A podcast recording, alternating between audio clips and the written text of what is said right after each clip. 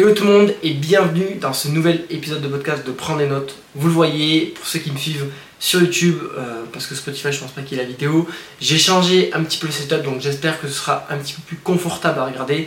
J'ai commandé, euh, je vais commander des lumières pour que soit encore plus qualitatif et améliorer constamment mon contenu. Donc j'espère que ça vous plaira. En tout cas, j'espère que vous passez une bonne journée, que vous êtes bien installé pour m'écouter et que vous avez déglingué votre séance du jour ou que vous allez la déglinguer dans la journée. Moi aujourd'hui, c'est pas du tout le sujet du jour. Le sujet du jour, c'est euh, autour des points faibles. Je voulais vraiment faire un épisode dédié à ça parce que c'est un sujet que je vois assez régulièrement énuméré par pas mal de pratiquants de musculation sur comment rattraper un point faible. Est-ce que j'ai vraiment un point faible? Est-ce que je dois mettre en avant ce muscle-là parce que j'ai du mal à développer? Etc., etc. Je vais répondre à toutes ces questions-là et fournir un guide hyper pratique, hyper simple euh, pour justement permettre de rattraper vos points faibles et du coup d'avoir un physique qui est vraiment harmonieux et qui vous plaît. C'est vraiment la mission de l'épisode.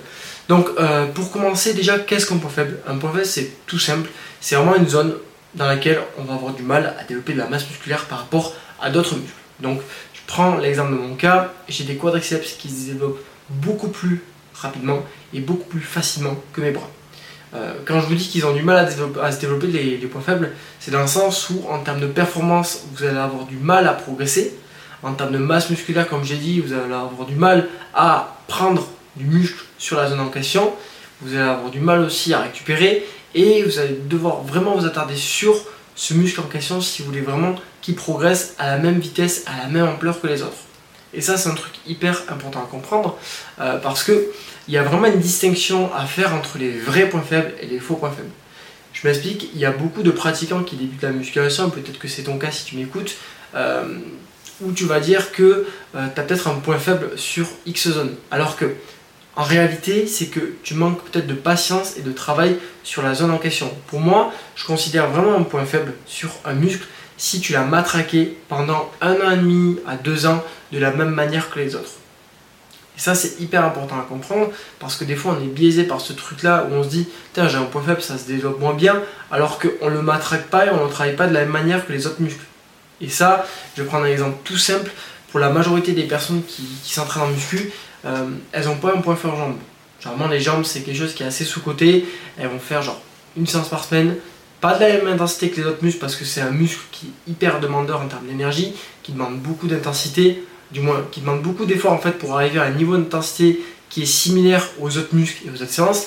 Ce qui fait que en fait c'est pas une séance qui va déterminer du coup le progrès sur euh, le muscle en question, mais c'est euh, le nombre de séances que vous allez faire dans le temps. C'est-à-dire que si sur chaque séance jambes que vous faites de, votre semaine d'entraînement et que ça dure 6 mois, 1 an, j'en sais rien, euh, vous mettez pas la même intensité que sur les autres groupes musculaires, c'est sûr que cette zone-là va pas être un point faible, mais c'est juste qu'elle va être en sous-développement par rapport au reste parce que vous n'avez pas la même éthique de travail que les autres groupes musculaires. Et ça, c'est un truc que je vois très souvent euh, dans les programmes en muscu. Euh, et pour moi, c'est une erreur fatale du coup euh, de se diriger vraiment sur ok, je regarde mon programme par rapport à mon point faible alors que ça fait genre 3 mois que j'ai débuté la muscu.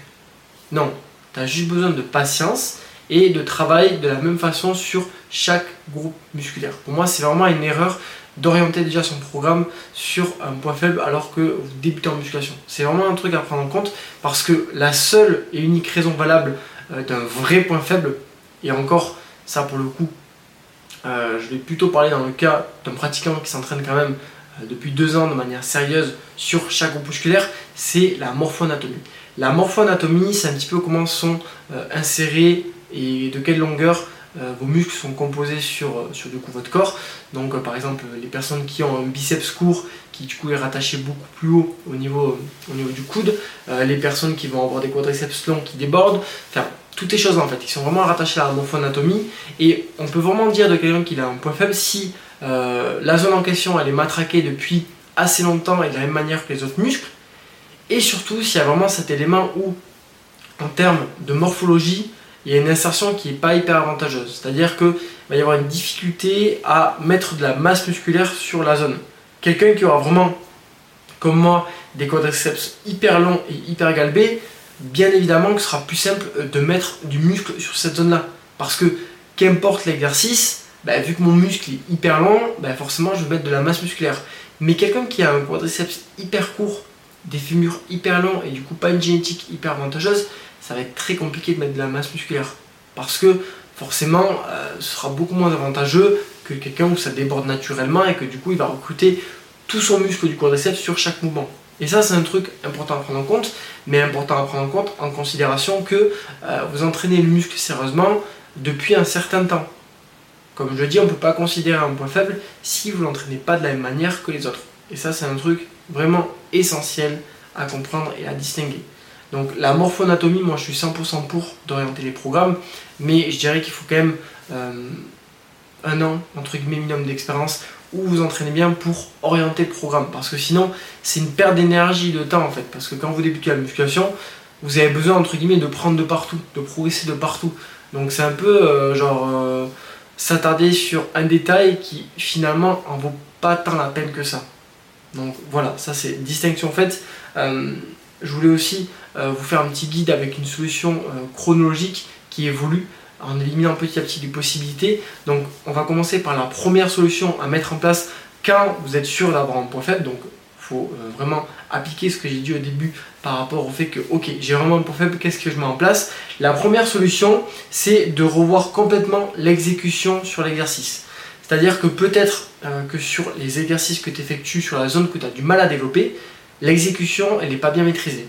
C'est-à-dire que peut-être que tu as un tempo qui n'est pas adapté, Peut-être que tu vas compenser avec d'autres muscles sur le mouvement sans t'en rendre compte et faire jouer d'autres facteurs, ce qui fait que finalement tu vas peut-être recruter beaucoup plus tes trapèzes que potentiellement ton grand dorsal sur un tirage.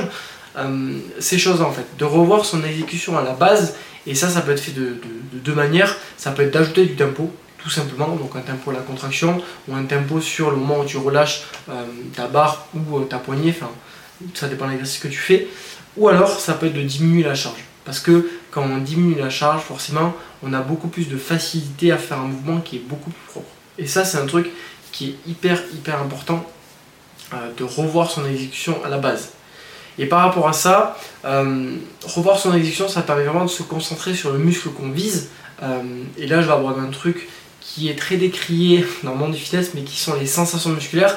Faut savoir que les sensations musculaires, ça ne veut pas dire que plus vous sentez un muscle, mieux vous le recrutez. Par contre, moi, quand vous débutez en muscu, je suis plutôt d'avis euh, de vraiment créer cette connexion cerveau-muscle parce que c'est quand même euh, un signal que vous recrutez bien la zone en question. D'accord? Si par exemple vous faites un exercice et que vous recrutez, euh, je sais pas, genre le dos et que vous sentez beaucoup plus, genre les lombaires, ben, c'est un gros red flag. Par contre, si sur un mouvement polyarticulaire, genre un soulevé de terre romain, vous sentez pas particulièrement les ischios s'étirer, mais que vous sentez que ça travaille, pour le coup, il n'y a pas besoin de s'attarder sur la sensation. C'est vraiment distinguer ces deux choses-là. La sensation, elle est hyper importante à prendre en compte si vous débutez en musculation et si vous n'avez pas une tension mécanique, donc une charge qui est relativement importante. Et là, c'est pertinent de le faire parce que quand vous resensibilisez votre capacité à exécuter le mouvement hyper proprement, vous allez avoir une connexion cerveau-muscle qui va se faire petit à petit. Et donc, ça va juste euh, dire au cerveau, ok, quand je fais ce mouvement-là, je veux que tu utilises beaucoup plus ce muscle en question. Parce que au niveau des mouvements, euh, je pense que je l'ai déjà dit dans un podcast, mais je vais me répéter, le mouvement, il est fait par un muscle. Ce muscle-là, il a une fonction biomécanique. La fonction biomécanique, c'est avant tout euh, le muscle permet de faire une chose pour son corps avant de lever des poids. Je prends l'exemple du biceps. Le biceps, il permet vraiment de lever le coude avant juste de faire que des curls biceps. Et ça, c'est un truc qui est important de prendre en compte parce que ça veut dire que n'importe quel mouvement que vous faites, si vous faites la fonction biomécanique du muscle en question, vous allez recruter ce muscle-là. On est bien d'accord.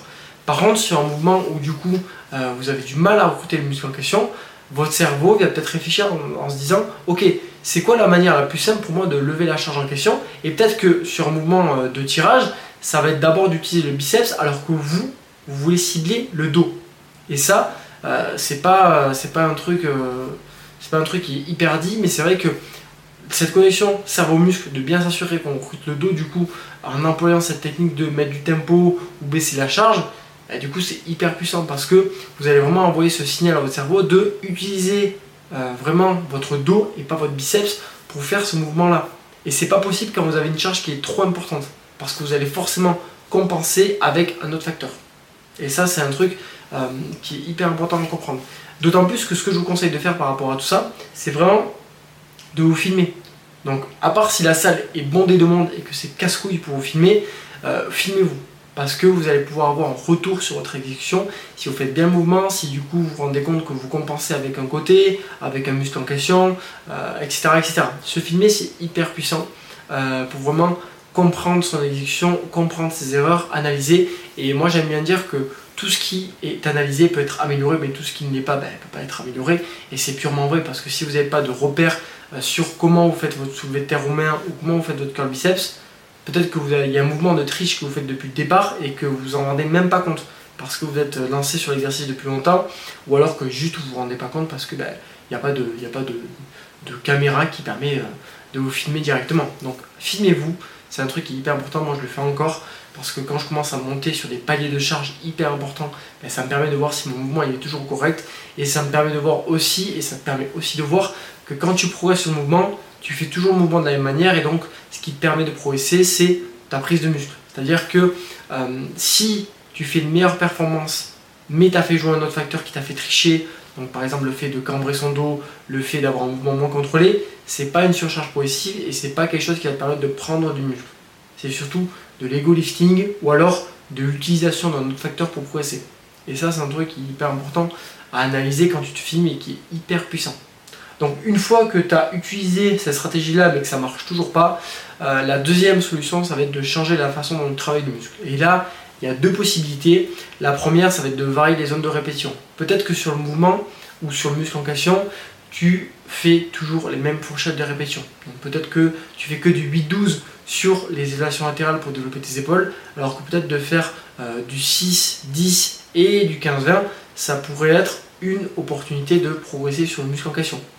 Pareil sur d'autres mouvements, c'est la même règle, mais c'est vraiment de, de varier comment on bosse son muscle sur la fourchette de répétition en question et c'est un petit peu aussi en lien avec le tempo, mais là c'est vraiment concentré sur la zone de répétition parce que comme tu sais les muscles, peut-être que tu sais pas, sont composés de deux, types de fibres. Tu vas avoir les fibres de type 1 et de type 2.